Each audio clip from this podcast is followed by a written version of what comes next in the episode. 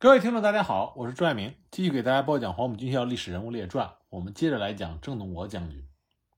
郑洞国率领着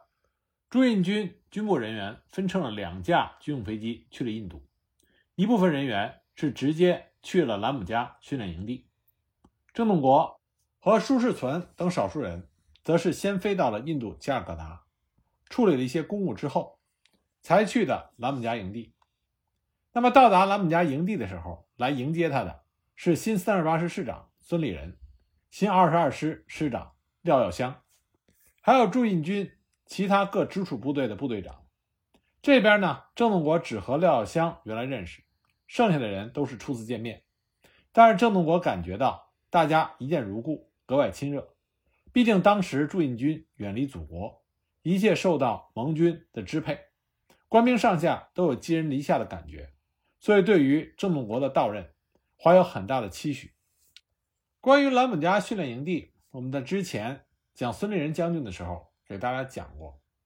那么，驻印军在兰姆加的主要任务是要接受美国的军事装备和训练，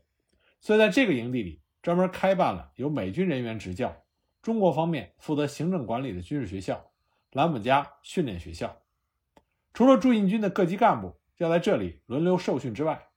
国内准备接受美械装备的十三个军的部分军师团级军官，也分批空运到这里受训。这类性质的学校，当时在中国共有两个，一个在印度，另外一个设在昆明，就是军委会驻滇干部训练团。这些学校分别举办诸如步兵、炮兵、工兵、通讯、战术等多种训练班，训练时间一般为六个星期。先后在这些学校受训的军事人员高达一万多人，一些技术性很强的兵种，比如说军事通讯专业，除了由军队内部选派人员，还在国内招收了不少高中学生。这些爱国青年既有热情，文化素质也好，掌握技术很快。比如说在兰姆加训练学校，大多数通讯专业的学员能在三四个星期之内就熟练地掌握美国一般通讯人员。需要三个月的时间才能学会的技术，这让美国教官们大为惊奇，一再的称赞中国人聪明能干。对于士兵的训练也是相当严格的。兰姆加营地设有一些训练场，每个训练场可以容纳一定数量的部队，士兵们轮流在各训练场接受美国教官的训练。驻印军的给养是由英方提供的军发食物，主要是罐头和面包，营养要比国内好得多。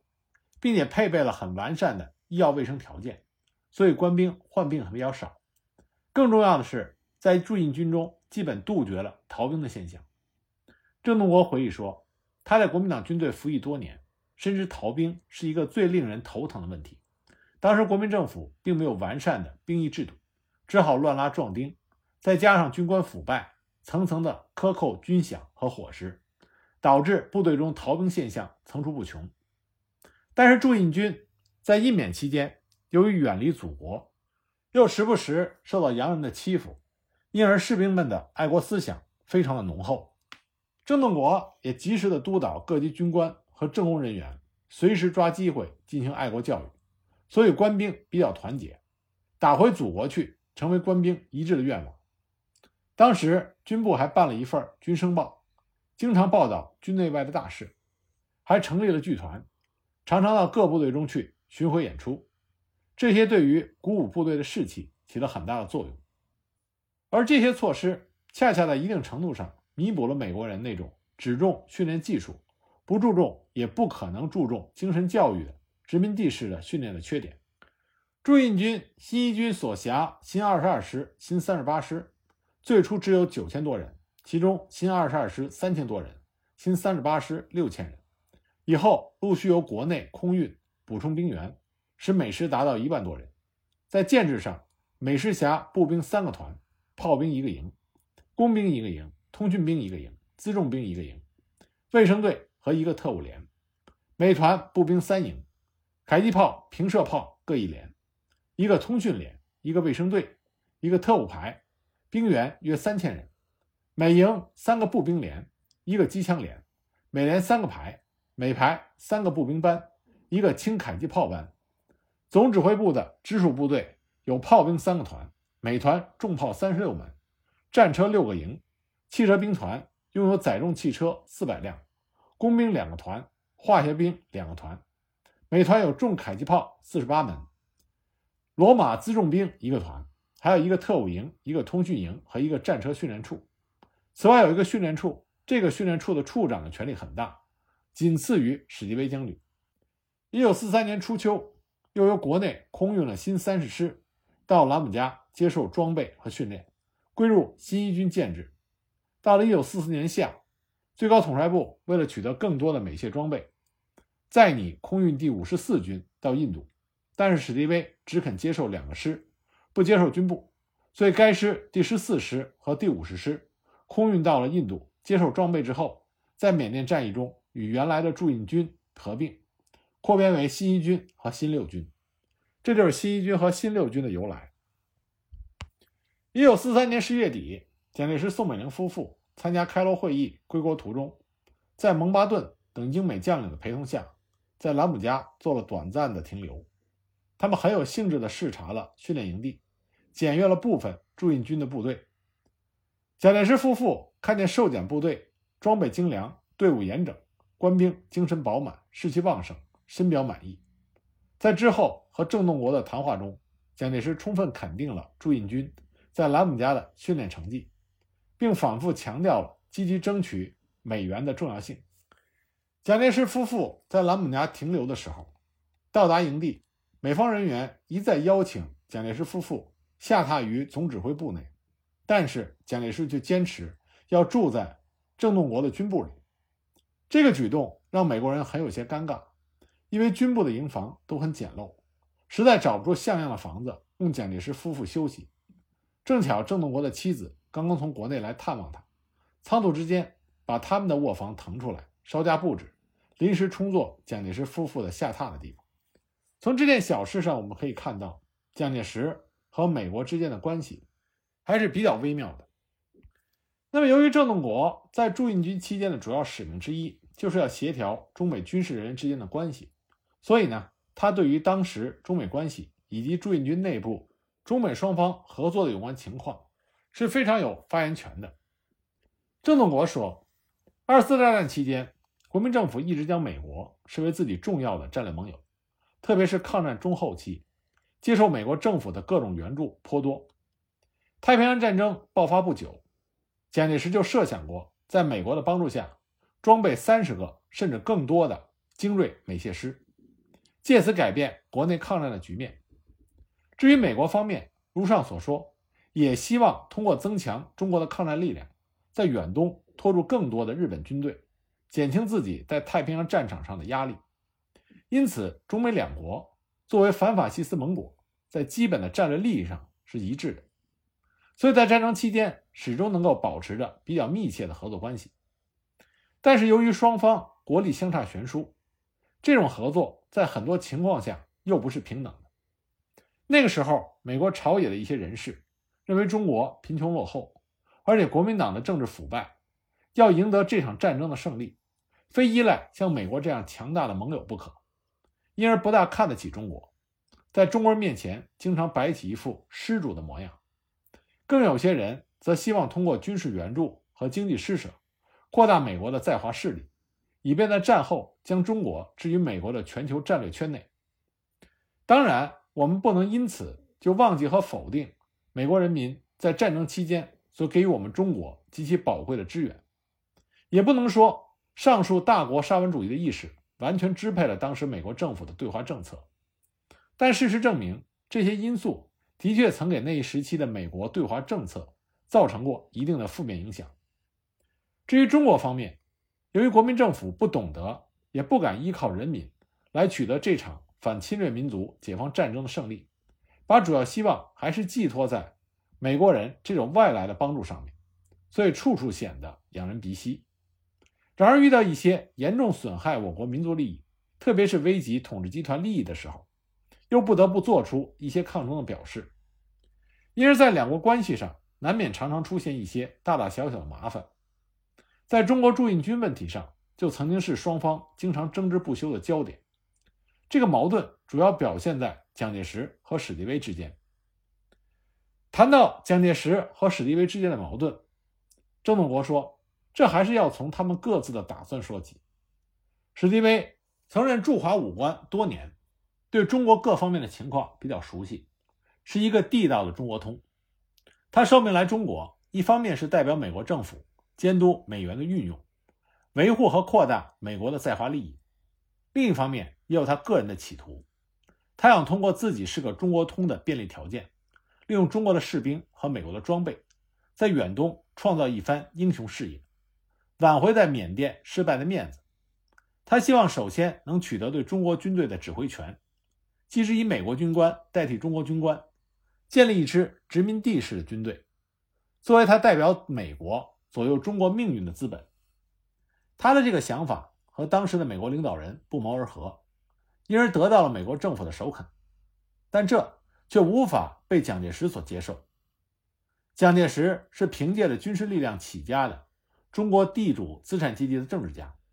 他视军队如生命，绝不能容忍兵权旁落人手，况且是落入外国人之手。本来他取得美元的目的是加强国民党政权的军事力量，确保和巩固自己在中国的统治地位。因此，无论他对美元是如何的渴望，也不肯轻易的付出。哪怕是放弃一部分兵权的代价，这样蒋介石和史迪威之间就种下了产生矛盾的基因。矛盾的公开引发是在中国驻印军组建之初，史迪威出于他想坚持建立殖民地式的军队的一贯主张，提出要中国的士兵，不要中国军官，尤其不要中国将领，想让驻印军营长以上的军官都是由美国人担任。而且还先由美国调来了三百多名军官，准备接替中国军官的职务。他的这一企图立刻遭到全体中国将士的强烈抵制，就连美国人非常器重的孙立人也表示坚决反对，这就形成了僵持局面。蒋介石对于史迪威的这套主张和做法非常的反感，坚决拒绝了史迪威的无理要求。不过为了缓和关系，还是同意将原来的远征军第一路军。司令长官部撤销，成立了中国驻印军总指挥部，由史迪威担任总指挥，罗卓英担任副总指挥。但是蒋介石的这些苦心安排远不能让史迪威满足。他一方面将三百多名美国军官，除了派一部分在昆明和兰姆加担任教官和管理人员之外，其余分别派到驻印军中担任权力很大的各级联络官。企图通过这些联络官来达到控制中国军队的目的。另一方面，他又借口中国将领腐败无能，一再要求调走罗卓英。蒋介石不得已只好再次妥协，勉强同意将罗卓英调回国，同时把驻印部队主力两个师改编为新一军，由中国方面派遣军长管辖部队，但要受到史迪威的直接指挥。所以说，郑洞国。出任新一军军长这件事情，实际上是蒋介石和史迪威这一回合斗争的结果。史迪威对于成立新一军当然还是不满意，但也不方便再表示反对，所以就挖空心思来采取缩小军部编制的办法，来削弱军长的权力和作用。根据他的规定，军部只能有三四十人的编制，没有任何直属部队。至于部队的指挥、训练、人事、经理。卫生等权力也都集中到总指挥部那里，军部的权限仅限于管理军风纪等事务。不仅如此，缅北反攻战役开始之后，有一个时期，史迪威和他的美国同事们不愿意让郑洞国过问军事，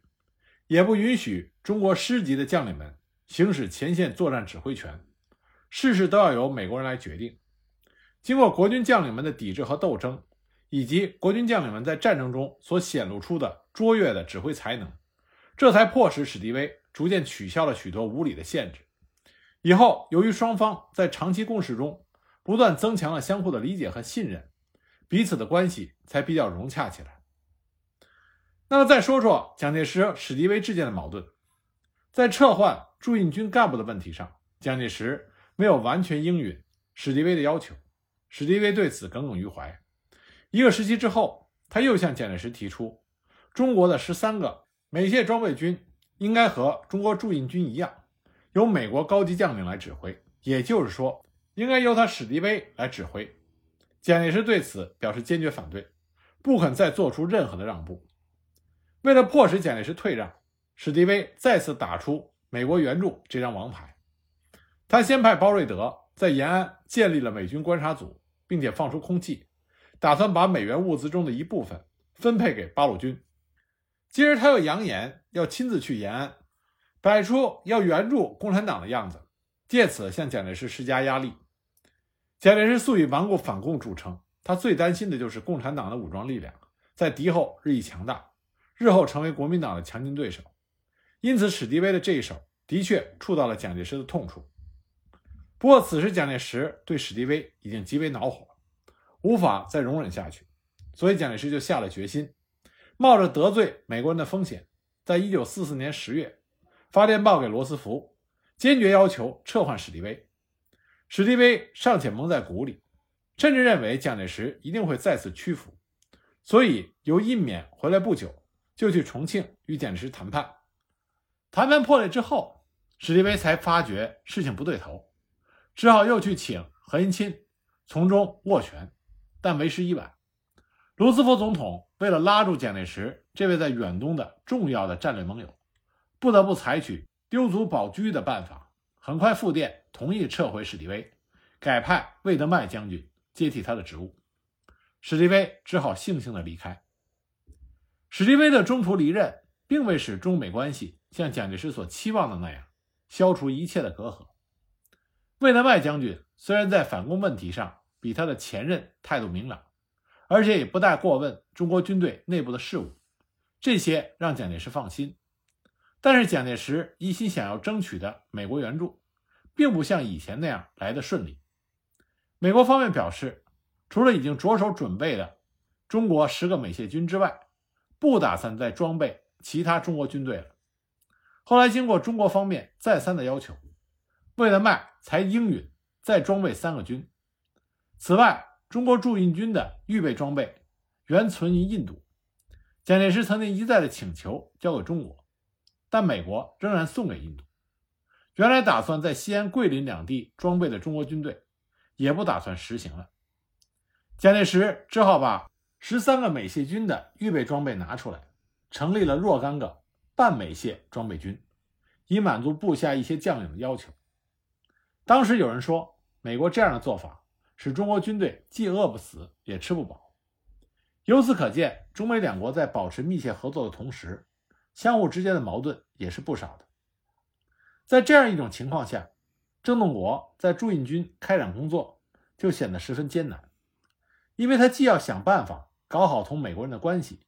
保证美国援助能够落实，又必须在骄傲自大的美方人员面前小心翼翼地维护国民政府和中国军队的威信及利益，同时为了顾全大局，还不得不拿出相当的精力，设法平息和调解部队中对美国人的种种不满和愤恨情绪。这种困难在他到任初期尤为严重。郑洞国刚到兰姆加营地的时候，就明显感觉到部队中普遍存在着对美国人的不满情绪，其中中下级军官和士兵尤甚。这一时期，各师中下级军官以及总部各直属部队的部队长，大多数牢骚满腹，经常跑到军部来诉苦。有人曾经对郑洞国说：“班超当年扬威抑郁。”我们今天到印度来，却领略海外的扬威，实在是愧对祖宗。有个别人甚至因为不堪忍受洋人的欺负，请求调回国去。至于孙立人和廖耀湘两位师长，因为所处地位不同，言行尚属谨慎，但私下里也时时流露出对美国人一些做法的不满。为了稳定部队的情绪，郑洞国曾经花费相当的时间在各个部队中巡视。根据蒋介石和何应钦的指示精神，在了解和掌握官兵心态的基础上，将将士们晓以大义，多方的安抚劝导，尽量避免激化矛盾。同时，对于美方的一些不妥行为，也积极严肃地与其交涉，不做无原则的迁就。当时双方争执较大的是以下几个问题：一是美国联络官在部队中的权限与作用问题。史迪威出于要控制中国军队的目的。一直坚持由美国军官直接训练中国士兵，所以赋予了各级美国联络官很大的权力，如平时训练期间，美国军队可以直接调动营以下的部队，直接带领连队到训练场。中国部队长居然根本不知道。中国军官当然不愿意美国人这样随便摆布，为此常常与美国联络官发生争执，双方闹得很僵。后来士兵们也不肯听从美国人的话，在训练场上鼓噪起来，几乎酿成流血冲突。鉴于事态严重，郑洞国在中美高级将领会议上正式提出，美国联络官的权限不应该超越同级的部队长，中国军官的作用必须得到尊重。史迪威也担心双方关系搞得太紧张会激出事变，不得不做出让步，规定各部队的联络官在调动部队到某训练场时，应事先与该部队长联系，并向师部汇报。以后大多数联络官这样办了，但有的还是不理会这个规定，尤其是总指挥部的直属部队，更是由美国人为所欲为，甚至联络官认为某个干部不如意。只要向总指挥部汇报，就随时撤换，送上飞机回国。事后，中国的部队长才知道，所以双方在这个问题上的纠纷一直不能得到彻底的解决。第二个事情就是总指挥部参谋长波德诺将军的权限问题。波德诺会讲汉语，也是一个中国通，但是大国沙文主义相当的严重，非常瞧不起中国人。他曾经坚持驻印军。应该参照美军的军制，赋予参谋长直接指挥部队的权利。中国将领则认为这样不符合中国军队指挥系统职权划分的有关规定，表示反对。双方僵持了一段时间，最后还是史迪威接受了中国将领的意见，同意按照中国军队的办法来确定参谋长的职权范围。波多诺对这件事情大为光火，一直记恨在心，处处存心刁难中国将领。比如说，新一军军部原来分配有一辆小轿车，波多诺认为这是浪费，命令将车子调回总指挥部。又比如说，国民政府外交部长宋子文出席新德里会议，顺便到兰姆加营地视察。中国将领在欢迎的时候派了一个排的仪仗队。事后，波多诺居然在会议上严厉质问说：“是谁命令派仪仗队欢迎宋部长？如果不经过总指挥部的同意？”随便派遣部队的话，我们美国军官就回去好了。史迪威在一旁也附和他的意见。中国将领则针锋相对地反驳他们，说前几天印度一位省长来参观的时候，因为省长是英国人，那总指挥部曾经派出一营的仪仗队，而中国的部长来视察，派一个排的仪仗队就不应该了吗？美国人听了以后面面相觑，此事也就不了了之。不过以后。波德诺与中国将领之间的关系一直比较紧张，很多中国将领都非常讨厌他。第三个问题，在郑洞国到任不久，就发生了一件震动全军的事件。事情经过是这样的：担任总指挥部副参谋长的中国将领温明健将军，因事与国内军政部通电。史迪威知道以后大发雷霆，认为有违军纪，竟然不与重庆方面打招呼，就强令。温明健回国，另外让一名美国军官接替他的职务。这件事情引起全军大哗。温将军本来是军委会任命的驻印军的将领，史迪威不经指示就将其赶走，这是对中国方面极不尊重的举动。中国将士对此都是愤愤不平，就连平时在这方面言行谨慎的孙立人、廖耀湘两位师长，也表示万难接受。郑洞国感到事关重大，就将事情的全部经过，连同将士们的意见，向重庆做了汇报，然后去面见了史迪威，意欲劝他顾全大局，收回成命。但是史迪威态度顽固，坚持不肯变动决定。而在一旁的波德诺更加是蛮横无理，居然说什么驻印军是由美国装备训练的，因此军中事务包括人事必须听命于总指挥部。即使中国政府也不得干预过问。郑洞国听后气愤极了，强忍着心中的怒火，严肃地质问波德诺：“参谋长阁下的这番话，可以代表美国政府和总指挥的态度吗？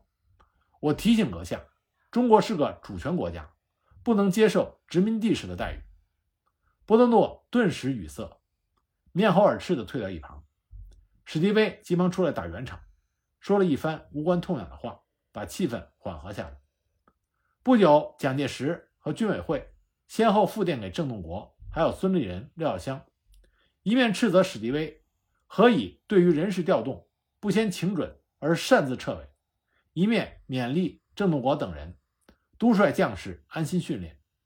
一场风波至此才渐渐平息下来。除了这些主要问题之外，一些小的矛盾和摩擦还有很多。当然，这些情况仅仅反映了驻印军内部中美关系的一个侧面。从总体来说，双方合作关系一直是不错的。虽然有着一些波折，但并没有发展到严重危及双方合作的地步。绝大多数美国人和中国将士都能以大局为重，为了对付共同的敌人，注意维护相互间的团结。这是合作赖以保持巩固的重要因素。郑洞国对史迪威的评价是：尽管史迪威对中国将领素有偏见，性情也比较急躁，在一些事情的处置上对中国方面不够尊重，但郑洞国也承认，史迪威毕竟是一位正直的、很有才华的军事将领，在对日作战问题上，他的态度不仅始终是认真的、积极的，而且颇具战略眼光。在指挥上还是有一套办法的。最难得的是，他身为异国高级将领，却毫无官架子，对待国军士兵们十分友善，喜欢同他们交朋友，也赢得不少中国将士对他的尊敬。很多人亲昵地称他为“乔大叔”。在后来的缅北反攻战役中，每当战事处于紧张时刻，只要史迪威瘦削高大的身体出现在阵地上，总会引起战士们热烈的欢呼。部队的士气也会高涨起来，再艰难的任务也会毫不犹豫地去完成。史迪威本人也常常以此引以为豪。在处理同中国将领的关系上，一般来说，史迪威还是比较理智的，能够顾全大局。驻印军在兰姆加营地训练期间，由于他和蒋介石的关系比较紧张，再加上他头脑中的一些偏见，因而对郑洞国还有其他的中国将领很有戒心。以为他们是蒋介石派来监视他的，不会真心的合作。但即便如此，史迪威对于这些国军将领还是能够以礼相待。对于国军将领们提出的一些正确的意见和建议，也往往能够采纳。后来随着共事日久，双方的信任程度逐渐加深，史迪威也改变了过去的一些看法，双方开始建立起一种患难与共的亲密关系。这种亲密关系使得他们在后来的战争中。彼此信赖，相互尊重，始终保持着军事指挥上的协调和统一，这为取得反攻缅北战役的胜利提供了切实的保证。虽然史迪威在战争尚未结束的时候离任而去，但是他对中国抗日战争乃至世界反法西斯战争所做出的贡献，这是不能够被磨灭的。那么，国军将领在处理与史迪威和其他美方人员的关系问题上，始终还是比较得体的。一方面，在事关国家和军队尊严利益的问题上，他们坚定不移，除非上级同意，否则轻易不会做出让步。另一方面，对于史迪威，他们像对待本国长官一样，给予他应有的尊敬。他下达的命令指示，只要是正确的，都认真执行，从不违抗，并在工作中尽量积极地协助他。对待其他美国人，他们也努力地表现出不卑不亢、宽和大方的风范，与之友好相处。即使双方一时发生了矛盾，国军将领们也能够保持冷静和理智，采用适当的方式加以解决。比如说，郑洞国与史迪威共事一年多，尽管史迪威有的时候脾气暴躁，但郑洞国从来没有和史迪威红过脸，这也使得史迪威多次向郑洞国称赞起中国将领的爱国精神和温文尔雅的道德修养。